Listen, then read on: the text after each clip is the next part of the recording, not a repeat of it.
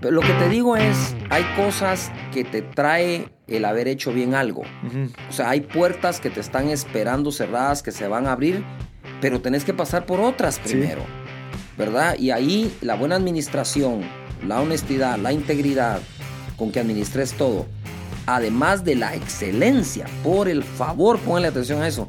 Excelencia, no perfeccionismo, que son dos cosas distintas. La excelencia está en los detalles y a veces la perfección está en el control. Ya. ¿Verdad? Que es el perfeccionista tiende a ser controlador, el, el de excelencia tiende a ser detallista. Es- son dos cosas diferentes. Hola, soy Marcel Barascut y esto es MB Podcast. Hola a todos, gracias por sintonizar MB Podcast. Estamos en el episodio número 52. Eh, llevamos 52 episodios, que es algo súper valioso. Eh, el saber que tenemos 52 personas y las historias de emprendedores top que están cambiando el mundo. Y ya estamos llegando casi a los 100 episodios eh, que están dentro de nuestro canal. Creo que vamos como por el 96 por ahí. Entonces vamos a celebrar cuando lleguemos al, centésimo. Eh, quería agradecer a Cash Luna, que fue la persona de este episodio. Creo que es una excelente persona. Eh, yo no pues lo conocía de tal manera como ahorita, donde conversamos por una hora. Me dio un espacio en su agenda tan apretada. Después de casi 4 o 5 meses que estuvimos ahí, que viendo cómo coordinábamos, pero creo que hasta incluso esto hizo que, que hacia él viera, o sea, de la parte de él viera que hay mucho interés de poder escucharlo, entender su historia. Obviamente luego de mucha controversia es difícil el poder abrirse hacia la gente, pero el, el- el- creo que la trayectoria que nosotros llevamos dentro de M Podcast hace ver de que estamos buscando de verdad el bien común, el, el lograr contenido que tenga un impacto positivo en las personas, entonces creo que por eso fue que se facilitó y abrió mucho las puertas para poder conversar y escuchar un poco de la vida detrás de, de- de alguien tan conocido como Cash Luna. Eh, excelente episodio, la verdad me la pasé súper bien. Conversamos de temas interesantísimos, siempre enfocado en la parte de emprendimiento.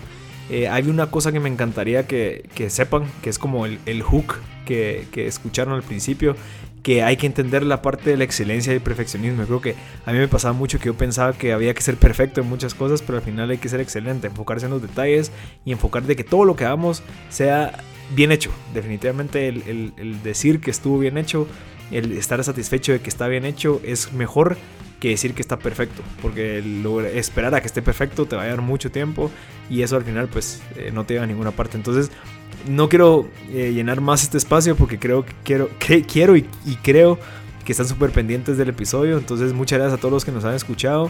Eh, que nuestro, eh, nuestro labor del día a día es buscar a gente y personas que puedan compartir su contenido para tener un impacto positivo en sus vidas y que tomen decisiones correctas para mejorar lo suyo, su interno y para que luego puedan tener un impacto en lo externo. Así que eh, les dejo el episodio 52 con Cash Luna de M Podcast. Buenísimo. Hola Cash, ¿cómo está? Hola, Marcel. Gracias por su tiempo, de verdad. es un gusto. Sí, de verdad, yo sé que ha tenido una agenda muy ocupada. Estamos en contacto desde octubre, tal vez del 2018. Ah. Ahí viendo cómo hacemos para coordinar, pero había que hacerlo. No, si es que estuvo muy, muy atropellado el- el- los viajes el año eh, pasado y parece que pinta igual, pero me encantó esa Pero bueno. que te acercaras en Starbucks, Sí, ¿verdad? cabal Barrera saliendo del baño. Sí. sí. Sí. Hasta ahí dejémoslo. Sí, no, no, y creo que es un ejemplo que estoy seguro que vez usted lo usó, el de no quedarse parado esperando que pasen las cosas. O sea, yo, yo me acuerdo que estaba tomando un café con un mi compañero y cabal lo vi y dije, yo a él le quiero hablar desde hace ratos porque me interesa mucho escuchar su historia. Eh, obviamente hay cierta pena, obviamente hay cierto ¿Por respeto qué? que uno dice, no, hombre, ¿será que le voy a hablar? Está ocupado. Y cabal vi que se separó su invitado y se fue al baño. Entonces dije, bueno, entonces ahorita es el momento, pues, porque de, ¿a qué momento me lo voy a volver a encontrar en un café solo y decidir hablarle? Buenísimo. Ajá. Y la verdad es que todo el mundo puede incluso interrumpir o acercarse. Sí, no, y también, ah, o sea, el ejemplo sería como, ok, no tengas tanto miedo, o sea, lo peor que te puede pasar es que te digan que no, y ese no ya lo tenés y no lo intentas al igual. Entonces es mejor intentar el acercarse a alguien, a una persona que admiras. Digamos, mucha gente me ha preguntado el tema de los mentores. Y es así, o sea, es acercarse. Ellos nunca se van a acercar a vos, mira, ¿querés que yo sea tu mentor? O sea, o ¿querés que yo salga en tu podcast? Sí, esa, sí, esa oferta está un poco jalada, Ajá. ¿verdad? Ahora que mencionaste tú eso, eh, para todos los emprendedores, normalmente, eh, digamos que el no ya lo tienes en tu mente. Ujú. Me van a decir no. Pues entonces lo único que puedes buscar es un sí, Exacto. ¿verdad? Y ahí es donde se aplica la escritura. Dice, pedid y se os dará, llamad, se os abrirá, ¿verdad?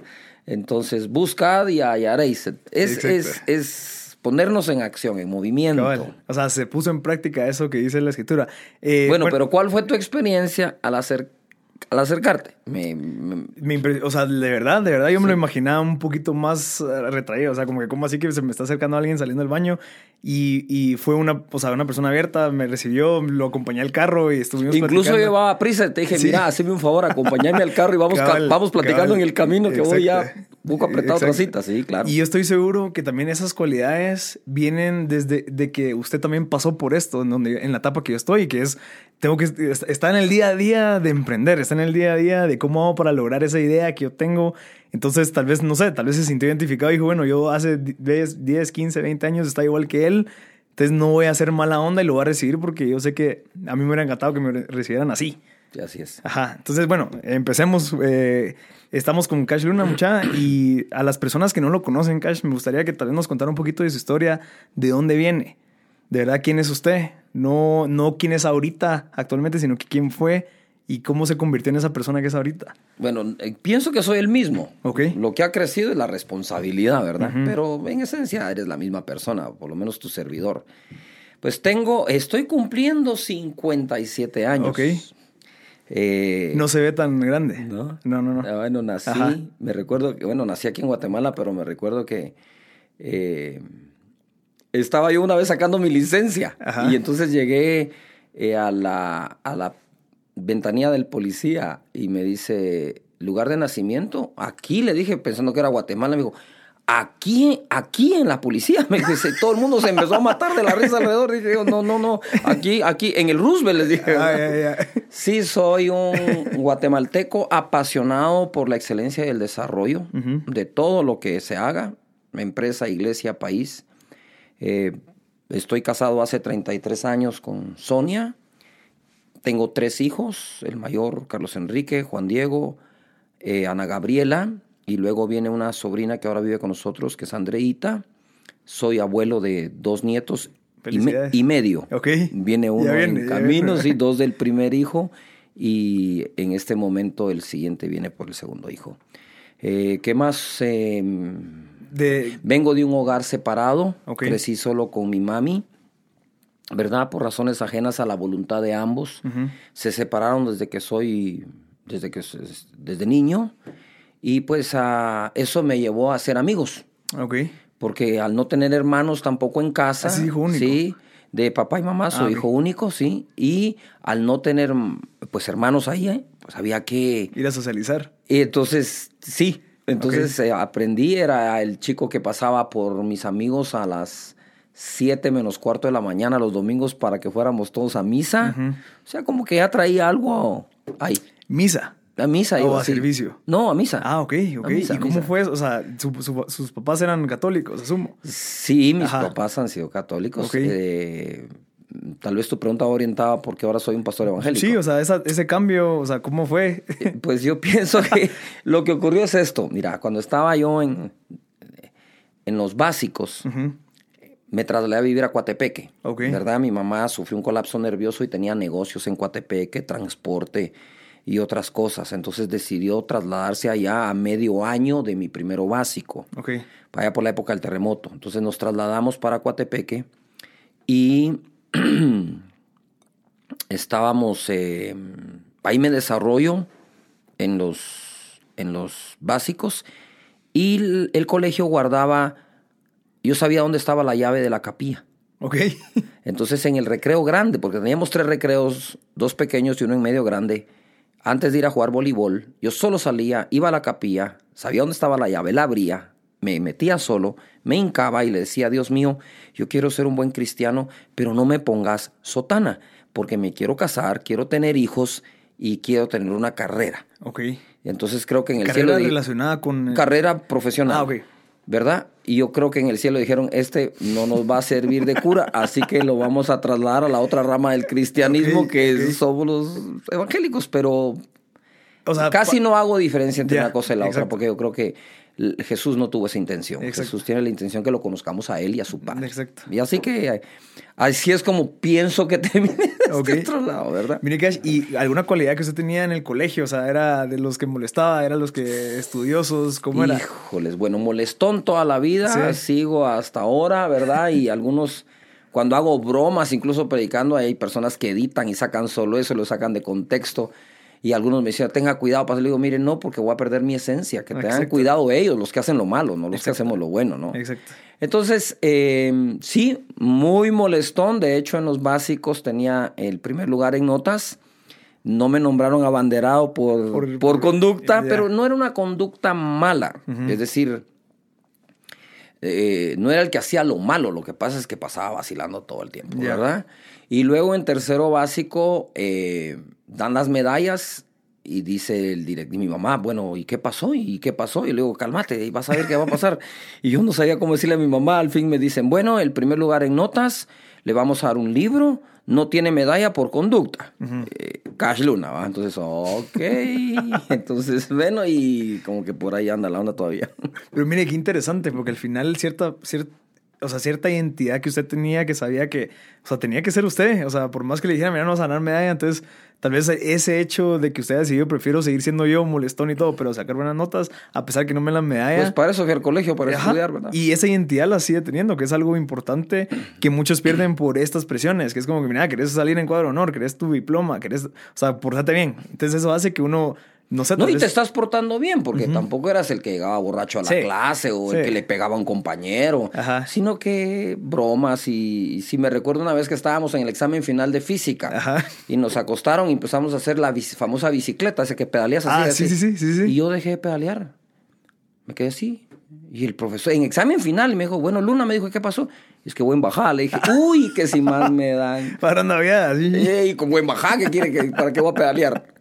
Bicicleta, bicicleta. Cabal, cabal. Eh, con usted no se puede, me decía, está bien. Pero yo creo que es algo, o sea, bueno, porque, o sea, tal vez yo me siento de cierta manera identificado. A mí nunca me, me dijeron, mira, no, no seas así, sino que hace, eh, por, entrar dentro de esta estructura, eras, nunca me lo hicieron a mí. Entonces creo que eso me creó autoestima. Digamos, cada ayer estaba hablando con uno de los fundadores de una empresa de, de, de, que tienen en China y todo, es un emprendedor, y me decían, mira, o sea, al final esa identidad que a vos te permiten tener, que no te la andan presionando y te la andan queriendo cambiar, te genera a vos una autoestima que te funciona cuando ya tenés, cuando estás en momentos de que necesitas, o sea, confiar en vos mismo y todo. Entonces, estoy seguro que tal vez su mamá en ese momento, no sé, lo dejaba hacer como es ahorita, nunca lo, reprimió o lo, quiso que fuera de alguna manera. No, me decía, mira, mientras no le hagas daño a nadie, dale, mijo. Me y sé feliz.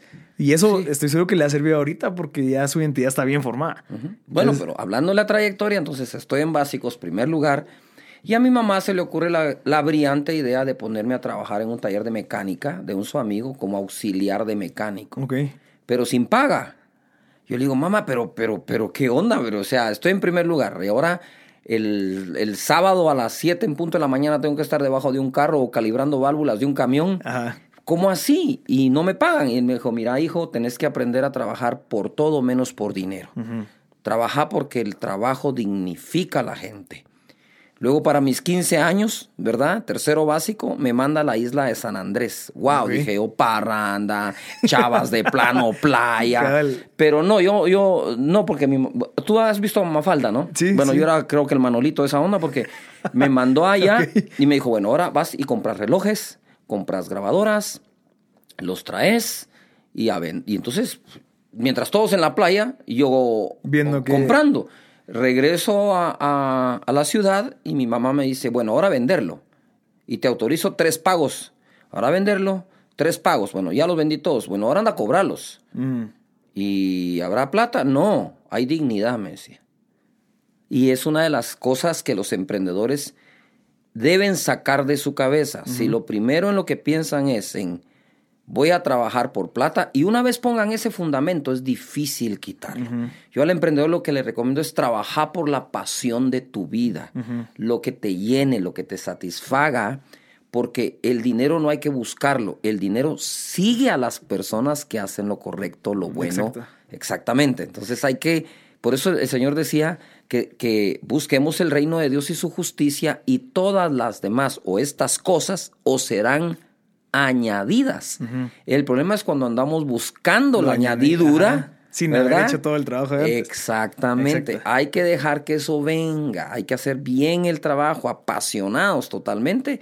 Y entonces así es. Pues eso es parte de mi esencia, ¿verdad? Y eso es algo interesante porque también el, ver para atrás y ver que toda esa trayectoria no sé, le apuesto que le enseñó a vender, le enseñó el, el, o sea, el valor del trabajo. La vi, hacer, la vi hacerlo. Y, y, también, o sea, y eso es la realidad. O sea, no, puedes, no podemos pasar la juventud y nuestra, no sé, tal vez la, la parte, la primera de adulto pensando que todo tiene que ser pagado porque al final... O sea, y estoy seguro que usted pensaba en la parte de, ok, esto me está enseñando un montón de cosas que van a servir en algún momento. Sí, y, y, digamos, cuando ya tuve un trabajo, mi primer trabajo formal, ya formal, que estás en una planilla, que firmaste un contrato y todo, fue en Guatel. Ok. A mis 19 años. Y trabajaba de analista de sistemas. Cuando me gano el primer salario, voy con, con mi tía, la tía Yuri. Y le digo, mire tía, yo quisiera honrar a mi madre. ¿Cuánto cree que le puedo dar de este salario? Y mi tía me dijo, todo. Ah, no, no sea de al pelo, le dije. y mi tía, ¿verdad? Me dice, bueno, vos ya me preguntaste, yo ya te contesté. Entonces aprendí la segunda cosa importante de, del emprendimiento o del trabajo que tenemos. Eh, honrar padre y madre. Entonces me fui a una joyería eh, que quedaba en la sexta avenida, que es FS Richard, ya no está ahí, ¿verdad? Una joyería fina. Fui y le busqué a mi mami un reloj. El reloj era pequeñito, de oro, con un brillantito y cincho de cuero, a mis 19 años. Fui y no me lo vendían, eh, no me daban, digamos que no me daban crédito, sino que tenía que pagarlo y al terminar me lo daban. Mira, pasé como cuatro meses yendo a depositar mi salario completo y lo que comía eran mixtas todos los días. Así que si alguien pretende invitarme a una mixta, no, muchas gracias. Me pasé comiendo mixtas todos los días en Mixtax Frankfurt de la Sexta Avenida, con tal de honrar y bendecir a mi madre que me dio la educación. El ejemplo. Así es. Sí, yo creo que es, algo que vale la pena mencionar porque al final uno no podría estar en donde está ahorita si no hubiera sido por el esfuerzo de los papás. O sea, y puede ser que incluso si haya sido de una manera negativa el ejemplo, estaría donde está por ese ejemplo también. O sea, por eso hay que agradecer y hay que ser conscientes del ejemplo que uno le da a sus hijos. Por supuesto. Y, lo otro es, eh, digamos que eh, viene la gente y emprende algo, un negocio. Y a veces el emprendimiento está basado en el egoísmo que eh, la gente va a emprender porque quiere hacer esto, porque quiere tener plata, porque se quiere comprar algo, porque quiere llegar a tener. Y, la verdad es que si no sabemos primero para qué es un trabajo, ¿verdad? Lo primero que Dios le dio al hombre en el huerto del Edén fue trabajo. Después le dio mujer mm. como ayuda idónea para el trabajo. Entonces, digo yo, bueno, si aprendo a trabajar por la dignidad que el trabajo es, si aprendo a emprender porque voy a, cumplir con, para mí la labor social más grande es generar empleo, ¿verdad?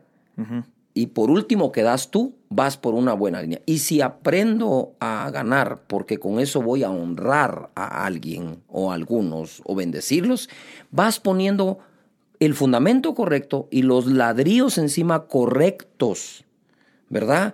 Eh, recordemos que, que Jesús dijo, dice, el hombre que oye mis palabras y las hace, lo compararé. Escucha esa palabra, lo compararé. Con un hombre prudente que hizo su casa sobre la roca y vinieron vientos impetuosos, ríos y golpearon la casa y la casa permaneció porque está sobre la roca. Pero el que no lo hace, dice, tendrá su casa o su empresa o su emprendimiento sobre la arena y vendrán ríos y vientos que no necesitan ser ni fuertes y la botarán y no quedará en pie. Entonces, cuando vamos poniendo los fundamentos correctos que tienen que ver con el desarrollo de nuestro carácter, de nuestras ideas, principios y valores, me encanta tu camisa, sharing value, vamos a compartir valor, entonces vas creando cosas que perduran, ¿verdad? Porque para los que emprenden, aprendamos que debemos permanecer ahí décadas. Exacto. y décadas y que la visión sea más grande que tu propia vida. Una vez muerto, lo que, hiciste siga funcionando. Eso sería fenomenal, ¿verdad? Eso es lo que creo que es el deseo de todos los emprendedores. La parte de, honrar, ¿usted cree que es también podría enfocarse o traducirse al lenguaje empresarial, digamos, como una empresa social? O sería más que todo como... Claro. Sí. Claro. O sea, tener una visión de, que no solo me quede yo el dinero, digamos, en lo que se haga, sino que tener un impacto eh, a mis alrededores. De hecho, en este momento en mi vida estoy eh, ya diseñando y, para futuro desarrollar, eh, entiendo yo, o voy a, o en mi propuesta es la nueva manera de hacer empresa, comercio y todo. Digamos, ¿por qué no ¿Por qué no una plaza del comercio o de restaurantes en donde el 40% de los que trabajen tengan un tipo de handicap? Ok. ¿verdad? que una persona, por ejemplo, ¿por qué una persona en una silla de ruedas no podría ser un mesero? ¿Por qué no? O sea, si tiene que ir y venir con platos y servirlos y la gente tener paciencia, o una, una persona con síndrome de Down que también puede trabajar, o, es decir, que, que, que, exista un elemento social ya integrado en, el, en la cultura organizacional. Ese es el sueño de mis sueños, de mis sueños. Es decir, o sea, y usted lo puede hacer al final creo que el liderazgo que usted tiene y, el ejemplo que tiene, todo eso podría decirle a la congregación, mire mucha, em, o sea, ahorita que todos que quieren emprender, toda la gente que quiere poner un negocio, eh, esfuércense un poquito más en ver cómo puede tener un impacto. O sea, toda la gente lo escucha y toda la gente lo sigue entonces, estoy seguro que se podría empezar de cierta manera como liderando un movimiento de hacer conciencia que nos tenemos que levantar la barra un poquito más y esforzarnos y decir, ya no soy solo yo, sino que hay un montón de gente que puede beneficiarse de mi emprendimiento, de mi energía, de mi pasión. Por ejemplo, ¿por qué, por qué no estudiar las mismas, las personas con diferente clase socioeconómica en la misma universidad? No veo por qué no. Ah, porque es que uno no tiene para pagar, pues entonces se saca de lo que pagó el otro. O sea, si, si queda, si queda, pero es que, si queda, que quede para la misma educación de otro más. No sé si me explico. O sea, reinvertir en la misma educación, la misma calidad de educación en una persona que no, la, no tiene acceso a pagarla, pero, la, pero quizás la institución sí tiene acceso a cómo ayudarlo. Porque cuando fui yo a la universidad, cuando te digo yo o digo que estoy en la Francisco Marroquín, como que entonces te ponen un estereotipo. Ah, entonces de plano tenía plata. No, yo tuve beca. Me la dieron. No sé quién fue el que aportó para que me la dieran, pero me la dieron. Y mi mamá luchó por esa beca porque ahí estaban mis amigos estudiando. Hicimos un grupo de amigos que no podíamos pagarla en ese momento, pero nos unimos, fuimos bueno, lideré ese grupo y le dije, bueno, vamos muchachos, si se puede, ¿por qué no? Fuimos, pedimos la beca, nos la dieron y después de graduados empezamos a pagar parte de esa beca. O sea, sí se puede. No veo por qué no se pueda. sí se puede. Claro que se puede y seguro muchos los están haciendo, pero falta todavía más. Sí, y es un pequeño porcentaje de gente que es la que es permitida para esas becas. al final, o sea, de la cantidad de gente que necesita, o sea, de verdad, el país necesita que la gente se eduque. O, sea, eso, es, eso es un fact de, que, que, ya se sabe. Es un must. Que, que un pequeño porcentaje tenga esa accesibilidad, ese es el problema. Porque del 100% aceptan al 1%. No, pero también, pero también concentremos, concentrémonos en los que ya tuvieron el acceso. Aprovechenlo, mucha. Porfa. Va, y eso, eso, es otra cosa que a mí me gusta conversar, que es, ok, vos tenés una responsabilidad. Vos saliste de la universidad, de la Francisco Marroquín, digamos, ok entonces vos tenés una responsabilidad de que ese conocimiento lo pongas O de cualquier universidad. Ajá, de cualquier universidad. Hagamos un lado los nombres ahorita, sí. Y sea de Estados Unidos, donde sea. De donde sea. Ajá, entonces, educación. La responsabilidad que vos tenés de que ese, de, esa, de, de, ese conocimiento, impartirlo en algo positivo, de impartirlo en algo que impacte, o sea, no, no mucha gente es consciente de eso. Yo estudié porque, o sea, tengo mi, mi gana, o sea, bueno, yo personalmente, tal vez yo tengo una visión un poquito más en, en, tener un impacto en las demás personas, pero el volverlo como una obligación o de cierta manera como una responsabilidad de que todos los estudiantes compartan ese contenido para apoyar a la gente que no puede. A, pesar de que, bueno, no podemos darte una beca, pero bueno, entonces, no sé, esa responsabilidad social de ir a apoyar a una aldea o a una comunidad en dar tutorías en que tus emprendimientos sean de alguna manera que impacte a esa gente que no tiene la misma Pero hay que, crear la ola. Eso es algo que se va pegando o contagiando. Exacto. ¿Verdad? Mire, se va pasando. Un, paréntesis en esto. Eh, siempre ha sido un líder usted. Eh, O, o ha ido construyendo ese liderazgo durante el camino. Pienso que un líder dice que se hace, no nace. Ajá. Pero también hay personas que la verdad es que como que atraen algo, Personalidad. una inclinación a... Mira, yo empecé a servir, esa es la verdad. Siempre trato de servir a alguien o... Bueno, tú lo viste cuando te acercaste a mí, no... no- me imagino yo, yo me imagino que hiciste algo buenísimo que va contra lo que algunos enseñan. No vaya a molestar, no va a interrumpir, no vaya- ¿verdad? Pero te animaste mira dónde estamos aquí platicando. Pero sí desde pequeño fui Boy Scout, líder de líder, de líderes. Yo hacía mi propio banderín, tuve una manada que se llamaba Los Lobos. Ah, ok. Yo hice el banderín, yo lo pinté. De pequeño crecí en una colonia en la zona 5 que tenía un parque en medio todo engramado. Cuando llegaba la época de béisbol, yo agarraba un machete, cortaba la grama para hacer la cancha de béisbol, cortaba mi pantalón que usé todo el año en el colegio, Para estudié en el. Loyola, lo cortaba de, la, de, de abajo y le ponía un elástico a mi mamá, tan linda, para hacer como que fuera uniforme de béisbol. O sea, como que siempre me han gustado esos detalles desde pequeño, ¿verdad? Si se puede hacer bien y mejor, ¿por qué no? Si ahí hay una gran satisfacción en realizarlo. Esa iniciativa también. O Sí. sea, no todos tienen esa iniciativa de, de yo quiero lograr eso, quiero jugar béisbol, entonces lo que requiere es ir a chapear. Sí. Y eso usted lo tenía. Sí, también fui capitán de la selección nacional capitalina de voleibol en los años 79-80. Después jugué también con la selección nacional eh, internacional juvenil de voleibol. Fuimos medallistas de oro en el centroamericano. Y así, ¿Y esas cualidades cree que son un ejemplo de su mamá? ¿O es algo que, que usted fue desarrollando por el hecho de tener que ir a ser amigos? ¿El hecho de que lo cambiaron de- desde la ciudad a, a Reu? No, a a mi, esposa, pero está ahí. No, fíjate que. No sé, yo creo que es una cosa que cuando tú miras o tú ves algo eh, en que podés aportar y se te deja, ¿no? Porque, como dijo según mi mamá, la, la comida ni a la fuerza es buena. ¿verdad? Ok. Entonces, eh, cuando sentís estás ahí, pero no es que lo andes buscando, sino que es por. como consecuencia, ¿verdad? Ajá.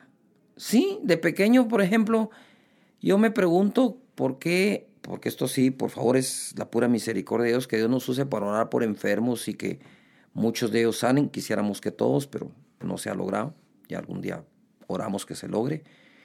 Pero, por ejemplo, de pequeño, tenía un amigo que tenía polio, tenía una su muleta, yo la noté un poco vieja. Estás hablando que yo estaba en escuela primaria todavía. O porque por ahí de 12, Bueno, 11 con, años. Con, con la, con lo que mi mami me daba para, las, para la merienda o refacción que le hicimos en Guatemala, para el colegio, yo lo iba ahorrando, ahorrando, más lo que me daban de vacaciones y todo. Y lo primero que hice fue ir a una carpintería, pedir una muleta nueva y obsequiarla. Esa era una empatía. Me recuerdo que para una Navidad yo le dije a mi mamá que me llevara, porque quería regalarle al que cuidaba, a un niño que cuidaba carros en el gimnasio 7 de diciembre, un par de zapatos. Y mi mami me dijo, pero mira, me dijo, si acaso el niño calza lo mismo que vos, pues no le dije a, a ti quién te dijo que le voy a dar un par de, de, de Míos. zapatos usados. Ajá, ajá. ¿Y de dónde? Porque mi mamá le dije, ¿y de dónde tenés plata, va? Le dije, bueno, pues de lo que me das lo ahorro. Ajá. No, no compro en el colegio la gaseosa ni nada en medio, sino que lo que hago es esto. Entonces, como que ya lo traes, ¿verdad? Como te repito, era el que iba pa- por todos los amigos para que fuéramos temprano a la iglesia el domingo, ¿verdad? Y en la tarde al billar que quedaba enfrente de la Sí, sí, iglesia, sí. pero eh, sí. Pero qué interesante. Yo pienso que son solo deseos. Si, si tú tienes que nos estás escuchando un buen deseo, conviértelo en una acción. Sí, y al final, o sea, yo estoy seguro que usted ahorita está cosechando todas esas cositas que se sembraron en su infancia. O sea, yo me he dado cuenta cuando uno hace cosas buenas, tal vez en el, en el momento, no sé, nadie les tomó una foto, nadie les tomó un video para subir las redes sociales y que se vuelvan famosos, pero al final eso en un año, dos años, tres años tiene una repercusión increíblemente positiva. Yo, yo se lo puedo decir de ejemplo. También yo, yo he, he hecho cosas muy positivas que yo no les cuento a nadie ni, ni me importa. Y que tal vez me hubiera gustado que alguien me hubiera tomado una foto para que en ese momento tal vez fuera bonito, pero yo ahorita, no sé, 10 años después, estoy percibiendo todas esas, esas cosechas por esas semillitas que sembré. ¿Me entiende? Y estoy seguro que usted también. Ah, todos. Eso es una ley. La ley de la siembra y la cosecha. La siembra y la cosecha es una ley. Punto. O sea, lo que siembra uno eso cosecha. Sí, entonces el, consejo que hasta me ha, me ha, gustado como compartirlo con mis amigos es muchas cosas buenas sin necesidad que se lo estén diciendo gracias, lo que sea. Da la cosa, volteate y sigue caminando y, que esa persona te agradezca en su mente. No esperes a que te dé gracias y que mucha y le devuelva. No. No cae mal que den las gracias. Sí. no, no, no, mira, nunca buscamos que den las gracias. Ajá. Pero podés diferenciar a la persona que las da y la que no las da. Porque eso habla de la persona. Exacto. ¿Verdad? Entonces, eh, pues ayuda a conocer un poquito más a los a esos. Pero sí, hemos emprendido. Sí. Hemos emprendido no solo la iglesia, empresas, ¿verdad? Bendito Dios. Y de la nada. Sí, esa es la historia que queremos llegar todos a escuchar. ¿Cómo fue el, el, momento de decisión de decir, ok, yo quiero empezar a hacer un grupo en mi casa? Bueno, lo primero es, mira, yo me casé a los 23 años, Sonia tenía 19. Entonces, eh, me recuerdo que yo trabajé para una empresa que en entonces se llamaba, no sé si se sigue llamando igual, creo que sí, IDS, Instrumentos, Datos y Sistemas. Sí, porque usted estudió Ciencias en Comunicación. Sí, estoy graduado en licenciado en Sistemas de Información, en Administración. Y me recuerdo que yo trabajé para Simón Sibonies, un gran amigo judío, y él distribuía una máquina, una computadora de marca Wycat, y nosotros programábamos en COBOL. Pero entonces yo trabajaba para él, pero dije, ¿y por qué no puedo tener una empresa que trabaje para él? No yo, una mm, empresa. Y para. Entonces él empezó a producir mucho software y necesitaba más. Entonces tuve la oportunidad, antes de casarme, tipo 21, 22 años, de sacar un equipo, yo creo que era un equivalente en ese entonces de 40 mil dólares. Ok. Que en ese entonces son... No olvídate, era terrible. Y entonces le dije, bueno, está bien, pero no tengo dinero, pero tengo con qué pagar voy a trabajar, solo una parte la cobro para tener de qué comer y la otra la amortizo al equipo que estoy comprando. Y me aceptaron el trato. ¿Verdad? Pues eso es una ventaja haber programado bien, porque si programas mal decís no. Sí, ¿cómo va a recuperar eso? Entonces, en ese entonces yo hice eh, desarrollo software para empresas como Semaco, eh, existía la constructora de Indeco, que era del mismo dueño de Semaco, desarrollamos software para los multirestaurantes, desarrollé software en aquel entonces para agrocomercial. Así empezamos a desarrollar software eh, para una empresa de seguros, para una empresa de auditoría. Y, y así fue como tuve esa primera empresa. No me preguntes cómo me animé a meterme un camote tan grande, ¿verdad? Y sobre Recién casado. No, no estaba casado. Entonces ya cuando me iba a casar decía, ¿y ahora? Ajá con todo lo que se tiene que pagar, decía yo, y, y me recuerdo que pasó alguien a la oficina, eh, hay un edificio frente a McDonald's de la zona 9, la galería creo, ahí tenía yo mi oficina, ahí. Y recuerdo que pasó una persona vendiendo eh, cuchillos de cocina. Y yo nada más ahora y dije, bueno, Dios mío, dije, estoy pagando todo esto, Sonia está desesperada por quererse casar, porque me fue cambiando la fecha la niña.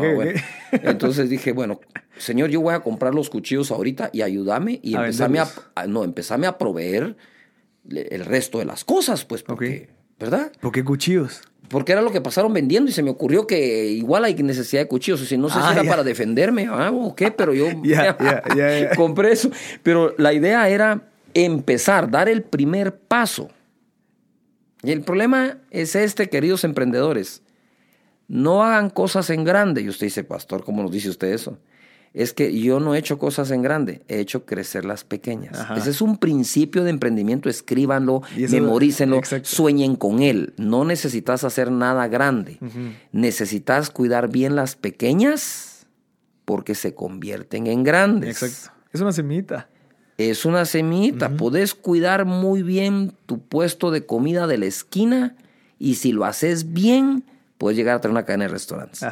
¿Verdad? Es decir, pero no, porque es que no tengo no sé cuántos millones que me presten para esta gran empresa, digo yo, pero si no has hecho una pequeña, ¿cómo vas a cuidar la grande?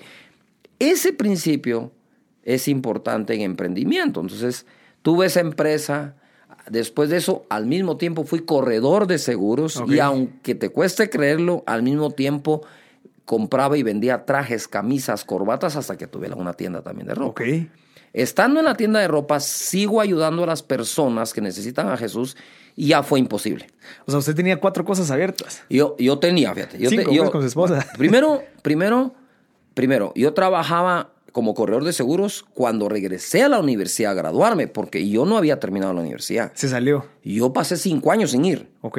y regresé a los otros Por dos. necesidad de, de trabajar, de... Me decidí sostenerme solo, Ya. ya no, ya no por mi mami, Ya. por cosas de la vida que nos pasaron. Entonces decido hacerlo solo, no me alcanzaba, ¿verdad? Cuando no me alcanzaba y, y no había trabajo, entonces eh, fui profesor de informática en un instituto en la zona 1, Ok. allá por el Cine Doral, y después en un instituto en la Avenida La Reforma. Y todo eso para mantenerse... me fue muy bien, eso era para mantenerme. Ajá. En ese entonces es que pongo esa empresa que te digo también. ¿verdad? Entonces, eh, perdón, pongo la empresa, perdón, pongo la empresa ya casado, tengo la empresa y me vuelvo corredor de Ya, seguros. ya. Que era porque también nos había casado, requiere más todavía. Ah, ok, sí, había que Que darle comer a la y todo, Sí, ajá. sí, todo. Después de eso, ten- tengo, entonces tengo ahí, eh, ya dejo de dar clases y me dedico a trabajar en, en los seguros y haciendo el software que te cuento, ¿verdad? Además de eso, como yo quería tiempo libre para servir al Señor, por eso es que tomé la carrera del corretaje de seguros, ¿verdad? Asesor en Porque seguros. era como medio de que no tenía un horario fijo, tal vez. Ni horario fijo, ni salario, ni base. era todo variable. Lo, si vendías, comías, ¿verdad? Ahí fui campeón en seguros Ah, muchas veces, ¿verdad? Destacado en la aseguradora general. Entonces hago el software y se me ocurre la idea, una vez que acompaño a un amigo de viaje, veo yo trajes, camisas, corbatas, ¡pum! se me pasan todos mis amigos y clientes por la mente y dije, oh, no, entonces yo no tenía. Y le digo al amigo que vos me prestarías tu tarjeta de crédito para hacer una compra acá. Voy a comprar una docena de trajes y te, te prometo que te pago a- al mes. Ajá. Le pagué antes del mes. Y todavía se wow, quedó- dije se quedó yo. con ganancia, ajá. Sí, entonces empecé a hacer eso y, y ya eh, después tuve la tienda, pero yo ya coordinaba el grupo de jóvenes en Fraternidad Cristiana. Ok. Entonces recibo, creo el llamado, hablo con mi pastor y el pastor me dice, yo te veo al frente de tu propia congregación, Cash. Ok. Esa propia, entre comillas, porque no somos dueños De de nada. Es irónico.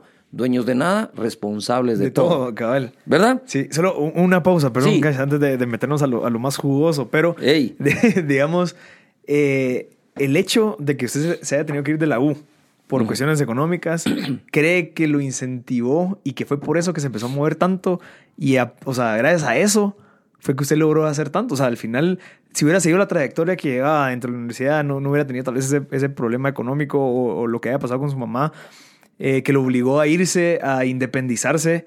¿Cree que ese, ese, ese cambio, digamos, esa, esa, no Bueno, sé, ese creo, giro? Creo que me motivó en parte no ser más. Voy a poner esto entre paréntesis porque creo que nunca lo fui, pero es el término que se usa. No, que, no ser carga de mi mami. Ya, ok. ¿Verdad? Sino valer. Pero fue una decisión suya. sí, fue una decisión. Y el que es algo que, que, o sea, es más, creo que es más honorable el que usted decía, decir, no, mira, desde hoy en adelante ya no, porque yo sé que me has ayudado bastante, lo que sea, pero también el entenderlo y que la gente que está escuchando lo entienda es de que al momento que vos tomas esa decisión te salís de tu zona de confort al 500%. Y eso es lo que Sí. hace que te obliga a pensar qué No, corredor de seguros, qué, qué sacos, qué... Lo- de sí, todo. pero, pero con una visión clara. Ajá, Y, y yo había sido llamado a esto que hago. ok. Pero ¿Cómo el, fue eso? el tiempo no había llegado. ¿Cómo y fue eso? también quiero contarte algo que, que es tal vez una intimidad, pero para todos. La familia perfecta no existe, es familia imperfecta. Yo decido sostenerme solo porque tuvimos un, un pleito feo con mi mami. Un, feo. Entonces dije, bueno, no, e- es tiempo de... de- no me queda otra. Sin embargo, mi mami vive conmigo. Vive en mi casa y debe ser una buena suegra y mi, y mi esposo una buena nuera para que vivan juntos Ok, ok. pero también que no te defina un evento de tu Ajá. vida negativo, oscuro, porque todos podemos pasar por ahí y ese momento puede ayudarnos a redefinirnos, a reestructurarnos, a replantear cosas Exacto. en la vida, a corregir cosas. Y bueno, terminamos hoy en día Mejor. como grandes amigos con mi mamá. De verdad, es, es, es una amistad fenomenal. Pero los dos comprendimos. Y, y perdón que me meta a esto, pero un día me acuesto yo con mi mami, estaba yo en, en la cama, y le digo, mira, mamá, yo soy tu único hijo. O sea, si hubieras tenido un segundo hijo, hubieras mejorado tu, tu actuar conmigo. Y yo no tengo dos madres, o sea que cualquier, cualquier error que cometa lo voy a cometer contigo. No tenés esposo y yo no tengo aquí a mi papá, somos los únicos dos. Entonces, eh, ahí redefinimos, me recuerdo que acostados en la cama, platicando, y ella me, me, me rascó mi cabeza. Y ahí empezó una nueva etapa. Y esa etapa te afianza. Eh, no podemos desechar los consejos de los padres, no tenemos que... eh, no existe, de verdad la familia perfecta no existe. Las familias imperfectas tenemos lleno el mundo entero. Así que eh, si, si al emprendedor, porque no podés emprender, ni ser empresario, ni ser lo que seas, ausente 100% de tu familia. Exacto. Ese balance es. Es un balance, afecta para bien, a veces no tan bueno, altibajos emocionales y hay que irla manejando como venga, ¿no? Así que, así es. Perdón Sí, que te regresé no, no, a ese no, momento gracias. porque creo oportuno, porque la gente cree que a estas alturas entonces la vida de uno ha sido, wow, de plano ha sido Sí. tan correcto, tan perfecto en todo que, que, que aquí está. No, no, este, no, nos equivocamos, eh, erramos, abrís un departamento, no te funciona, tenés que abrirlo de nuevo, probás vender un producto, no funcionó, y Dios mío, ahora qué hago con el inventario.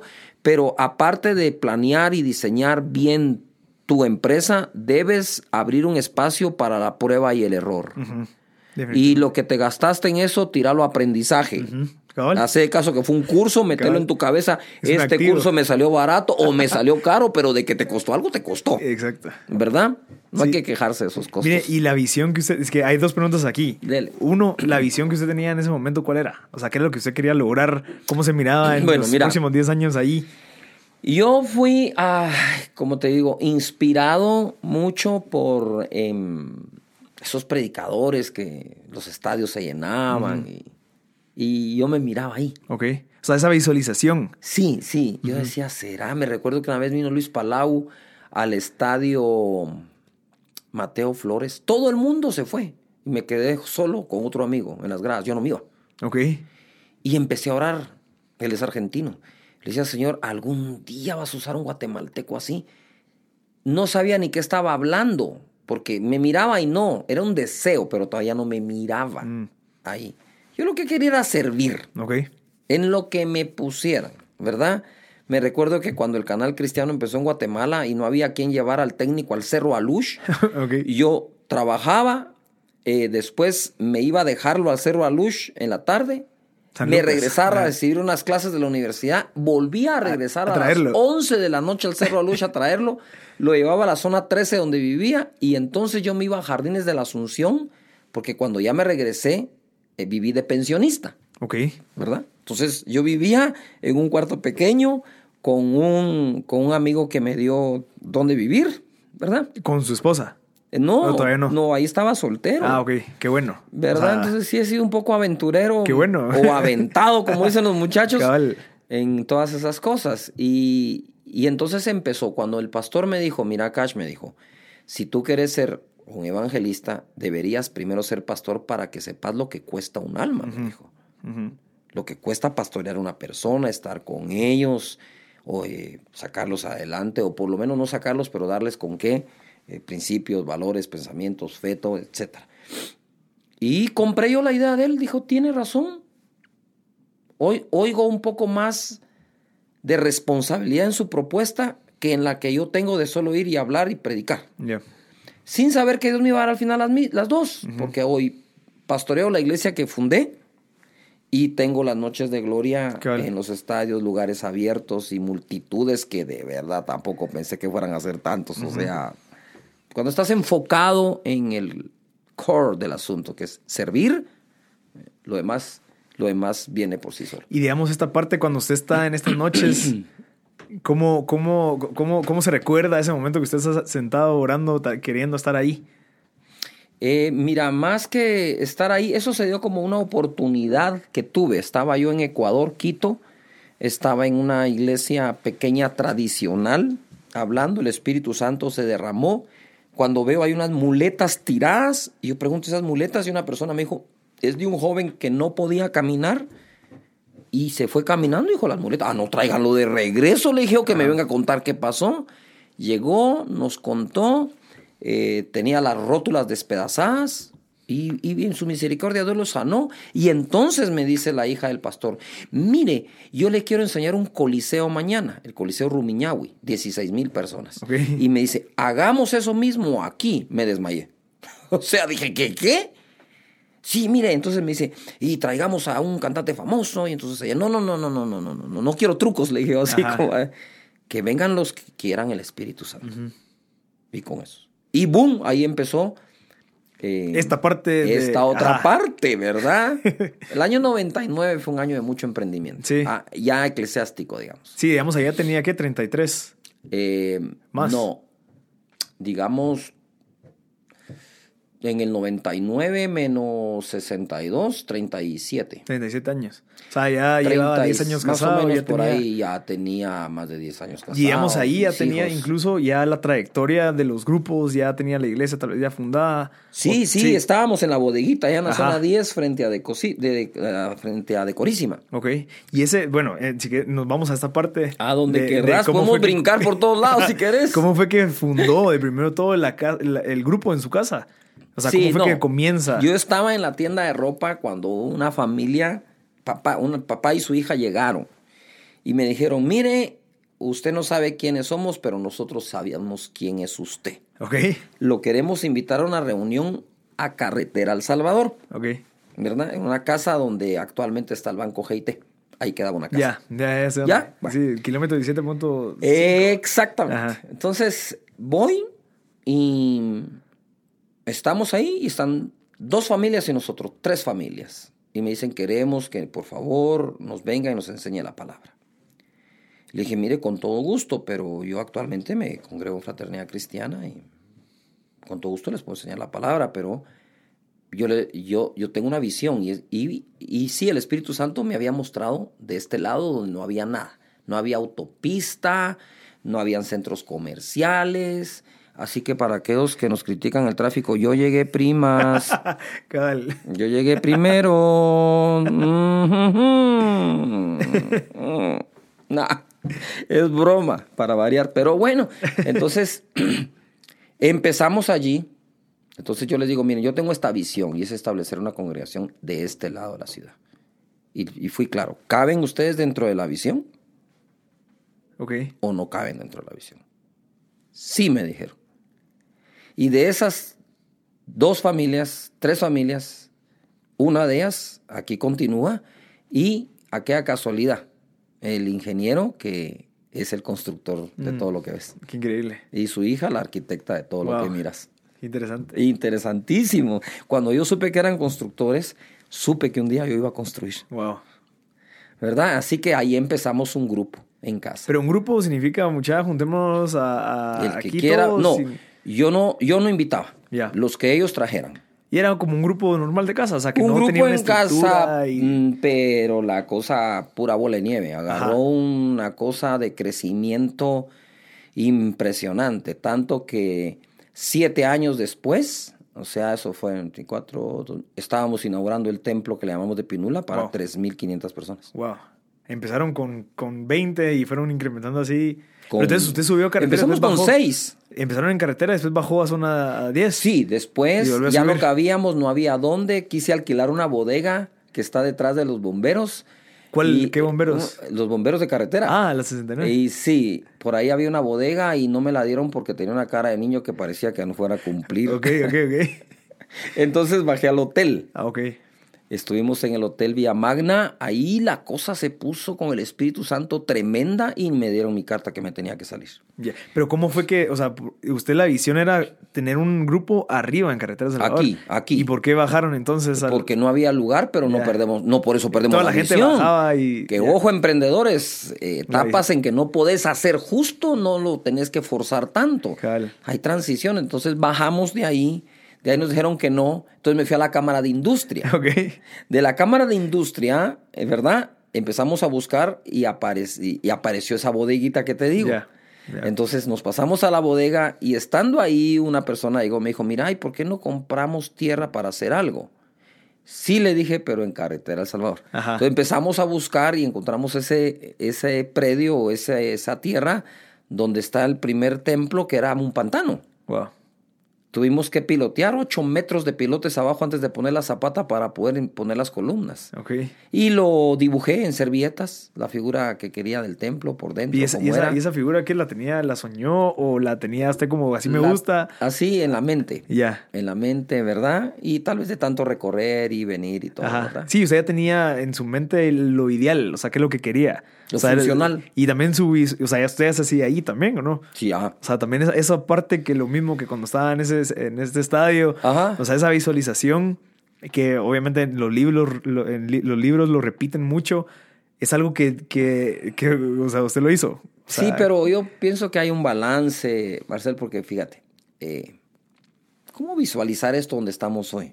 Porfa, o sea, a mí no me da la yote, pues. Ajá. ¿verdad? Eh, yo pienso que hay que vivir bien una primera etapa. El crecimiento se vuelve un deber, Ok. un deber, ¿verdad? Y, y entonces visualizas la otra, pero tratar como que de visualizar Exactamente. hasta allá, hasta, Ajá. hasta lo último.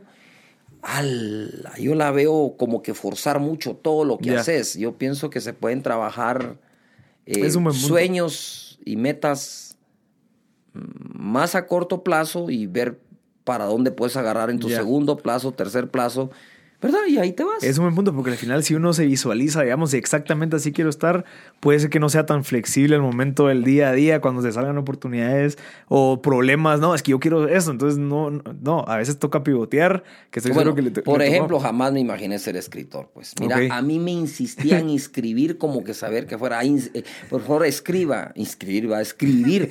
Escri- Soy escritor que no sabe ni hablar, imagínate eso. Escriba, escriba. Y Yo, ah, y bueno, total, y escribí en honor al Espíritu Santo. Primer libro formal. Que no es por vista, escrito. es- Aparte es el otro, no Ah, es por vista, son dos. Ok. Y entre los dos libros, ¿qué me iba a imaginar yo? Que yo creo que dentro de poco estamos alcanzando el primer millón de libros Wow. vendidos. Y no solo en Guatemala, estoy seguro, No, porque no, me acuerdo que, es que estuvieron en China. y- está en China, está en ruso, está así, ¿verdad? En diferentes Wow. eh, idiomas, sí. Pero, pero lo que te digo es, hay cosas que te trae el haber hecho bien algo. O sea, hay puertas que te están esperando cerradas, que se van a abrir, pero tenés que pasar por otras primero, ¿verdad? Y ahí la buena administración, la honestidad, la integridad con que administres todo, además de la excelencia, por el favor, pónganle atención a eso. Excelencia, no perfeccionismo, que son dos cosas distintas. La excelencia está en los detalles y a veces la perfección está en el control. Ya. ¿Verdad? Que es el perfeccionista tiende a ser controlador, el, el de excelencia tiende a ser detallista. Son dos cosas diferentes. Entonces, cuando vas allí, se abren otras puertas. Y yo no me imagino, pero, pero de verdad, créemelo. Y ahora que se está terminando el libro para niños, no es por vista para niños, con Ok. pop-up ilustraciones, ¿no ven? Menos me iba a imaginar que iba a ser un libro para niños. Pero cuando voy a las giras y empiezo a, a firmar los libros, entonces empezás tú a ver personas, la cola de niños. Digo, ¿y qué me ven a mí los niños para esto? La audiencia del programa tiene mucho niño. Eh, Son cosas que, que te pasan. Y, y, y perdona que le voy a echar salsa a los tacos ahorita. Ajá. Resulta que soy el, la persona que más libros ha firmado en un Barnes Noble. Ok. Cuando llego, mundo. a Barnes, cuando llego a Barnes No. Nobles en California, el de California, me dicen, usted sabe que usted tiene el segundo lugar en libros más firmados, me dijo. En un día o en ¿Y un- quién es, sí, y quién es el primero? Usted también con el otro libro, No, me dijeron. hombre. Entonces me empiezo a matar de la risa. Bueno, eso fue lo que ellos me dijeron. Entonces, eh, decís, ¿cómo, cuándo Ajá. un chapín, un guatemalteco y me doy cuenta que los guatemaltecos podemos. Obviamente, ¿verdad? Te van a dar duro porque es, es. parte del liderazgo y hay que aprender a aguantar la controversia, las críticas, las difamaciones y hasta las incriminaciones tan injustas que a veces se dan. ¿Y cómo hace, digamos, en este tema, cómo hace para que no le desenfoque de su día a día y que pueda, o sea, usted tiene una responsabilidad de 15 mil personas todos los, todos los domingos? Un poco más, sí. Va, me imagino. La iglesia actual somos como 30 mil personas. Va, Esta. Y aparte las de los pastores que mentoreo. Wow. Porque para eso soy. ¿Y entonces cómo haces? O sea, ¿cómo, que, que, ya estoy seguro que tal vez mucha gente ha tenido cierta controversia. ¿Cómo, ¿Cómo haces? O sea, ¿qué es lo que piensa? ¿A base de qué? Eh, si su esposa lo ayuda, ¿cómo, cómo sí, funciona? Todo el mundo. Admiro mucho a mi esposa, admiro a toda mi familia, porque han aprendido a crecer en medio de esto. Y mira, la crítica, la crítica debemos aprender que hay crítica no basada en maldad. Hay una crítica basada en falta de conocimiento. Que es lo que hablamos al principio. Sí, y digamos que se vale, no tanto, ¿verdad? Entonces la crítica, decís, incluso la puedes provocar tú. Mira, eh, tu blog, ponele que tu blog llegue a ser del top 10 de los blogs más vistos y que creo que por ahí andas ya. Eh, te va, va a despertar, es impresionante, puede despertar críticas, sí, ok, ¿verdad? Va, esta entrevista, tú vienes acá, hacemos un blog, me lo pides, ¿verdad? No fui yo el que te buscó, me buscaste tú, aquí estoy, porque tú dices, wow, quiero saber cómo, cómo se emprende, cómo se hace, cómo se logró. Y no faltarán alguien que diga, ¿y por qué con él? Bueno, ya tenés ahí, hay de todo. Pero la pregunta, la, la, cosa es, la crítica también la puedes provocar tú, porque dice la escritura que la obra hecha con excelencia despierta la envidia de los ah, demás. Fijo. Que es el deporte favorito de mucha gente. Exacto. Pero cuando el que, al que, el que critica le mete malicia, entonces puede derivar a la difamación. Entonces manejas, la, la, crítica la aguantas, la soportas, la tomas con buen sentido del humor, la escucho muchísimo para saber si hay algo que de verdad sí como una construcción que puede ayudar. Ahora si lo que hay que cambiar es porque la gente solo opina entonces no hay, hay tenés que seguir para adelante porque sabes que estás haciendo lo correcto. Exacto. Es verdad cuando íbamos a construir todo sabíamos que se podía levantar crítica pero dije no pero nuestras ovejas nuestras merecen un mejor lugar donde congregarse y si las empresas pueden tener lindos edificios eh, yo siempre he comparado, ¿verdad? Una de las marcas que más me gusta a mí es Coca-Cola, porque sigue guardando su esencia, solo cambiando el empaque. Y yo pensaba que había que cambiar el empaque a la esencia, Del, evangelio, del evangelio de nuestro Señor Jesucristo. Entonces me animé a esa innovación, me animé a, a, esto, pero es que hay que hacerlo, no te puedes quedar atrás. La generación necesita conexión y hay que darse. Y hay que estar innovando y, y, algo que me gustó que está en un libro en la recepción es que, o sea, en muchos países en la historia crearon templos enormes que siguen de pie. Ahí están. Y ahí están. Y también eran como de cierto agradecimiento hacia algo y usted lo, hizo. No, no solo eso. Yo, pienso que es un derecho. si, si una empresa, eh, como te digo, que puede vender gaseosas o incluso licor o incluso lo que sea, tienen los derechos de hacer sus construcciones, sus edificios, crear empleo, ponerlos. Eh, ¿Por, ¿por qué no lo vamos a tener todos? Es que es derecho de todos o derecho solo de algunos. Entonces es un derecho y ese derecho debes ejercerlo correctamente. Bueno, entonces después viene la difamación. La difamación es mentir acerca de alguien, ya no estás criticando. La difamación la manejo de otra forma. Dice la Biblia en los diez mandamientos, no difamarás. O sea, la Biblia la difamación la tiene como un delito. Los diez mandamientos de Dios. Entonces, pero yo dejo en manos de Dios a los difamadores. Y luego viene de la difamación cuando ya es otra onda que te quieren incriminar. O sea, el nivel de mentira ya va a la incriminación. Eso lo manejan los abogados. Ya, cabal. Mm, claro, porque ese es un delito.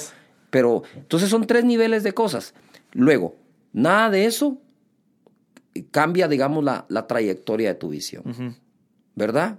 Debes de continuar, debes seguir, el que da debe nada teme, debes de seguir en el, en el enfocado en lo que es tu prioridad de como estos de emprendedores, no de iglesias, ¿no? Entonces uso así el lenguaje que va y viene, pero debes seguir enfocado en lo que te toca hacer.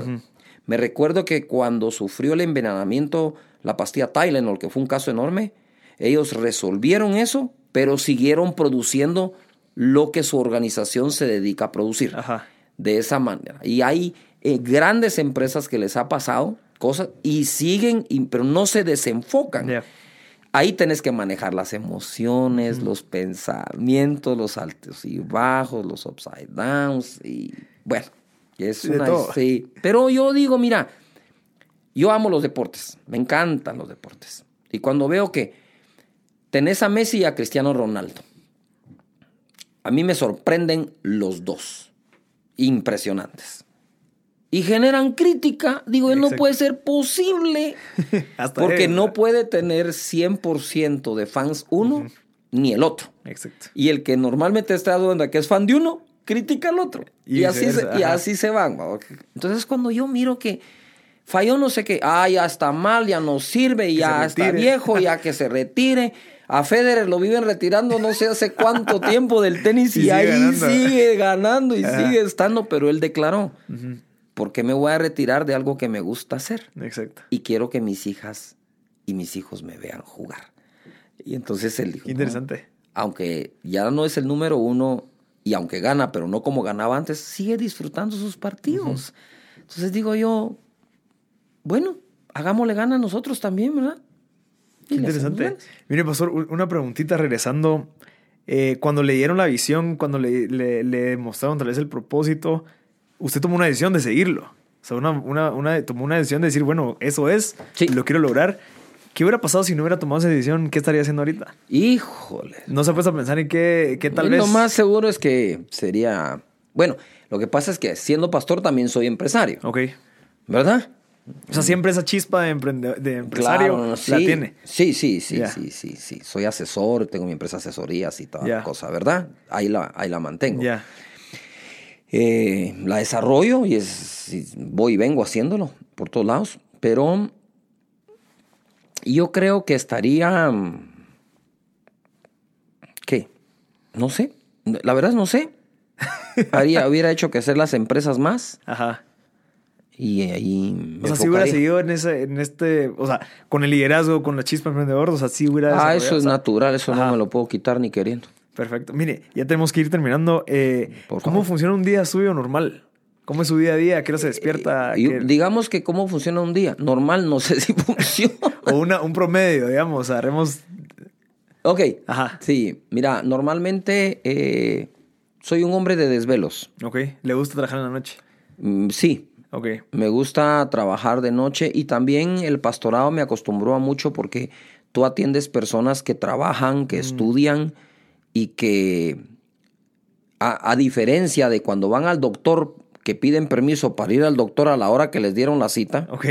eh, con los pastores nos no, no nos pasa mucho eso, no. Hay que atenderlos a la hora que os 11, puede. ah. Sí, seis de la tarde en adelante. Entonces a veces están. Bueno, antier terminé a las dos y media de la mañana de trabajar. Ayer terminé a las once y media de la noche. Y además también nocturno porque era cuando mis hijos y regresaban de la universidad y nos juntábamos todos y tenemos la costumbre de sentarnos a ver televisión. De hecho, en mi casa siempre hubo un televisor Ya. y de ahí el segundo fue mi cuarto. Pero no había, no, no hay ni ha habido televisor en el cuarto de todo el mundo. Porque entonces lo que hicimos con mi esposa fue generar un punto de reunión y aprender, porque la niña estaba pequeña y quería ver caricatura, los otros estaban un poco mala, papá, sí, pero también vimos con ustedes, ahora hay que hacerle ganas y a verlo todos juntos. Y bueno, ¿cuál quieren ver? Y ponerte a escoger y en cómo las escogemos, qué vemos, etcétera, ¿no? Qué bonito. Entonces eso me llevó un poco al desvelo. También las noches de gloria. Yo regresaba a una, dos de la mañana de los lugares a donde iba. A veces manejaba un departamento, me tenía que regresar de noche, estar aquí iba listo para el fin de Ajá. semana. Y eh, eso me, me hizo nocturno. También la universidad. Cuando empezamos la universidad en informática, Ah, habían ocho computadoras para toda la facultad. Y cuando llegaban los proyectos finales decían, bueno, les hemos asignado al carnet tal de 3 a Ajá. 5 de la mañana la máquina. Entonces tenías que trabajar todo el día. Terminaba a las 4 el trabajo, a las 5 entraba a la universidad, a las 9 terminaban las clases. Escribíamos todo el software, la línea de software en papel con lápiz Para ir a ponerle para la las de 3 a 5. La- Cuidado, te equivocas porque no tenés más tiempo. Wow. pero eso era una semana, dos semanas enteras. Terminabas con unos... Entonces como que me habitué, como puedes ver, al café, al café y al desvelo. Entonces, no soy madrugador. Ok. ¿Verdad? Pero me despierto, me levanto, procuro dejar cargando mi celular fuera de mi cuarto, lo dejo en la sala para no encenderlo de inmediato, pongo un poco de música, normalmente de adoración, eh, me baño, ¿verdad? A veces que sé que voy a empezar más tarde el día, no me baño tan temprano, me pongo mi pants, me bajo, enciendo el televisor y busco algo o un documental o algo que me edifique. Ok. ¿Verdad? Entonces ya empiezo a estudiar, empiezo a, incluso a trabajar un poco ahí con el chat, porque se trabaja con el chat. Y entonces ya salgo a todo lo que sí está programado como Sí, su agenda y todo eso. Hoy, por ejemplo, eh, anoche todavía mm, ya me acosté tarde, me levanto y tenía temprano una terapia porque me pegó un jalón en la espalda de esos que te quedas como... Entonces fui a la... deporte. Fui a la, a la terapia. Fíjate que eh, yo no sé si esto está bueno confesarlo, pero fue un, me agaché y me quedé trabado. Entonces, qué terrible, ¿verdad? Entonces me agacho y me quedé trabado. Dije, ¿qué fue esta onda? Y entonces voy y me están haciendo terapia, estoy mucho mejor. Luego ya eh, me vine para acá para estar contigo. Luego de esto tengo una reunión con otras personas. Y así me voy. A la noche tengo otra reunión. Ok. Y, ese es ¿Y mi tiene espacios para deporte? Mi día. Sí, sí, sí, hago espacio para deporte. Me gusta el voleibol. Regresé al voleibol. El año pasado no pude jugar en la liga, en la mayor de ascenso, con compresores Kaiser. Ah, sí. Ah, sí. Ahí estuvimos jugando. Eh, y también, pues, me gusta ver deportes. Al gimnasio me costó ir el año pasado también por los viajes, pero normalmente voy tres, cuatro veces por semana a un gimnasio. Y eso me gusta. Casi todo el deporte que pueda y me meto. Qué, interesante. Y, de verdad, o sea, creo que el, día a día que sea de tanto contacto con personas, uno va aprendiendo y desarrollándose y uno siempre está energético, no está sentado en un mismo lugar y eso lo ayuda bastante a tener salud de cierta manera. Además socializas. Ajá. El deporte prueba tu carácter. Ajá. No, y también la socialización como tal de, bueno, voy a ir con ellos, que los voy a ayudar, o sea, ese contacto, uno siempre está aprendiendo de todo. Sí, sí. Ajá. Y, y, un paréntesis, ¿verdad? Normalmente hago deporte, no necesariamente con gente, digamos, cristiana evangélica, ¿no? Ok. Con puros cuates. Sí. Y me da risa porque a veces hacemos el doble cambio en el voleibol, ¿verdad? En el doble cambio es sale, sale un armador y entra un bloqueador y sale un rematador, pero está atrás y entra un armador. Ajá. Y me da risa porque está mezclado y son cuates de la misma edad. Entonces le digo, mire mucha, ahorita van a salir dos patojos que suman 40 años y vamos a entrar dos que sumamos 100. pero, pero, juntos lo hacemos, es divertido. No, perfecto, Cash. Mire, si quiere para ir terminando, yo sé que tiene una agenda apretada. Eh, ¿Algún consejo para ir terminando a la gente que está escuchando de, de cómo emprender o cómo llevar su vida de una manera con visión. Sí, yo pienso que en la carrera del emprendimiento debes cuidarte de ti mismo. Si tu temperamento es colérico, tienes, tienes que cuidar de no pasar por encima de la gente con tal de lograr un objetivo. Eso no se vale. Ok. ¿Verdad? Eso no es negociable. No, no, yo pienso que si vas al frente porque eres el emprendedor y otros te acompañan, hay que valorar el capital humano. Dios me dio un par de, eh, digamos en su momento, frases que luego bajan al corazón y se vuelven parte de tu carácter. Okay. Después de Dios, lo más importante son las personas. Y Casa de Dios en su organización, creo que en parte por eso tiene éxito, porque después de Dios para nosotros siempre van a ser las personas lo más importante. Y para atrás, ni para agarrar aviada. Nunca.